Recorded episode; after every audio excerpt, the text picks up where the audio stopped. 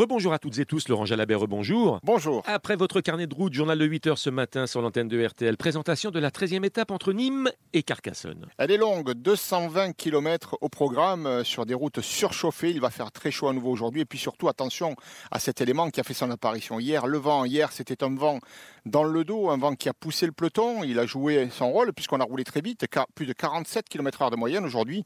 C'est un vent qui est annoncé toujours dans la même direction, mais de travers. Il faudra être vigilant. Il y aura très certainement à nouveau des échappées euh, dès les premiers kilomètres. Hein. On a vu que ça pouvait marcher, donc on va tester ces équipes de sprinteurs qui sont un petit peu émoussées aussi, qui ont du mal à contrôler la course dans les premiers kilomètres.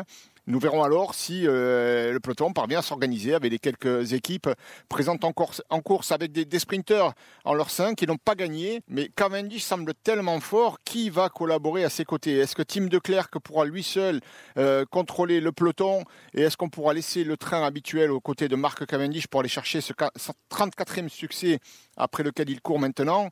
Pas sûr. Donc Carcassonne, euh, Carcassonne, euh, terminus, c'est sûr, mais Carcassonne, un sprint ou une échappée? Carcassonne, tout le monde descend. Merci Laurent Jalabert. Départ à 12h15. Bonne journée. Merci.